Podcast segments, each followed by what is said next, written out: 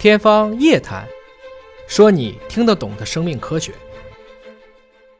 科普及公益，见书如传灯。我们人类的文化能走到今天，恰恰是因为我们把这一本一本的书，都像我们传灯一样的向后代传递下来。所以从这个意义上讲，我是非常希望大家都能够爱上读书。下一本呢，介绍一下王立明教授的《巡山报告》。大家肯定都会唱这个“大王叫我来巡山”，什么意思呢？王立明会把他在这一年看到的很多的科学的啊这些知识，以他愿意做的方式编成一个小这样的一本小册子，基本都是今年的科学的热点。这里面有自然科学、新英格兰柳叶刀，也包括疫情，也包括生物产业界的一些故事。他以他的独特的这样的一个视角，把它编成这样一本本册子。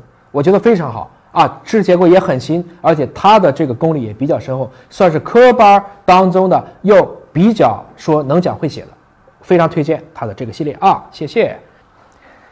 历史上永远都有了不起的人啊，这也是一个传世的人物，达尔文啊，或者说这个很多人管他叫达文西啊，这是我们港版的叫法。那么查尔斯·达尔文也是个很了不起的人物。当然，他家的出身也很好，从他的祖父开始，其实都开始去研究这个生命的起源相关的故事了。所以我有的时候说，为什么叫做贵要三代呢？只有你的爷爷影响你，可能你在很小的时候，因为你爸在你小的时候可能顾不上你啊，所以我们都得好好学。为了你家三代以后，咱不要说都上什么北清复交，咱能不能都上二幺九八五啊？就得从你当爷爷这一辈开始学。那么达尔文呢？实际上，在一八五九年发表了这本《物种起源》，他再不发表，华莱士就要发表他的著作了。那可能这本书就不叫达尔文了。达尔文为什么不敢发这本书呢？发了，教会会恨不得把他给弄死。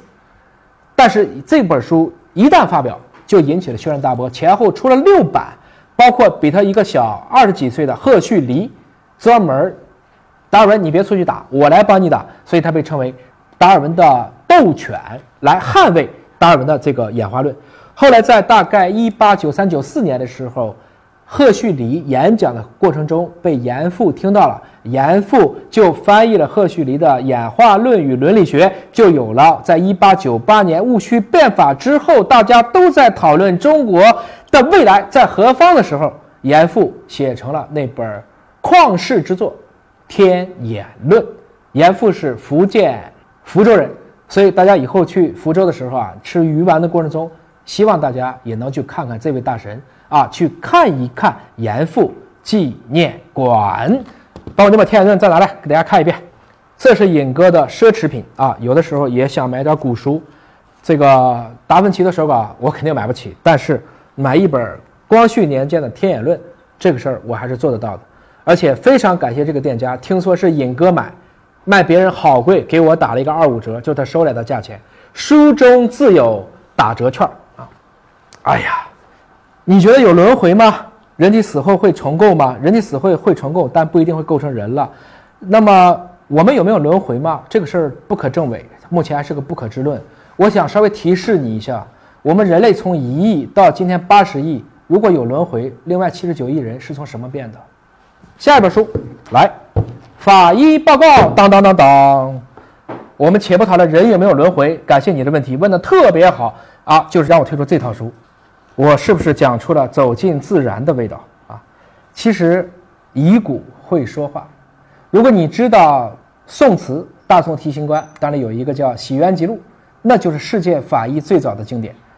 所以就是说，大家有的时候非要去看一些鬼狐仙怪的这种玄幻的故事，《鬼吹灯》啊，《盗墓笔记》啊，都很不错，想象也很好。但是如果我们想严肃的学一下考古，学一下法医，啊，学一下比如说殓尸官，那么我们应该怎么做呢？我就推荐这四本书，叫《听遗骨在说话》系列，包括法医报告一和二、尸检报告、遗骨档案。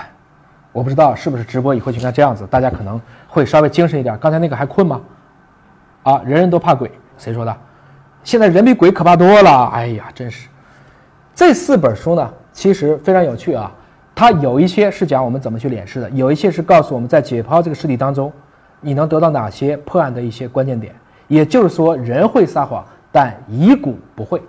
它里面给出了很多很不错的知识点，比如它讲到了我们的这个每一块骨头怎么去判别这是男的女的，这是死了多少时间的，这里面的这些遗传物质还能不能被拿到？我们现在可以通过牙齿，甚至通过我们在耳结构当中一个骨头当中提取出离我们可能至少相隔几万年的那段很亮的 DNA，来完成对一个古人类的啊一个溯源。我们就是通过这样的方式来不断的探寻着人类的祖先。我们所谓讨论的几千年前的，比如说蚩尤女娲、伏羲皇帝，或者更早的亚当夏娃，其实我们都要借助于这样的我们称为古生物学的一个技术。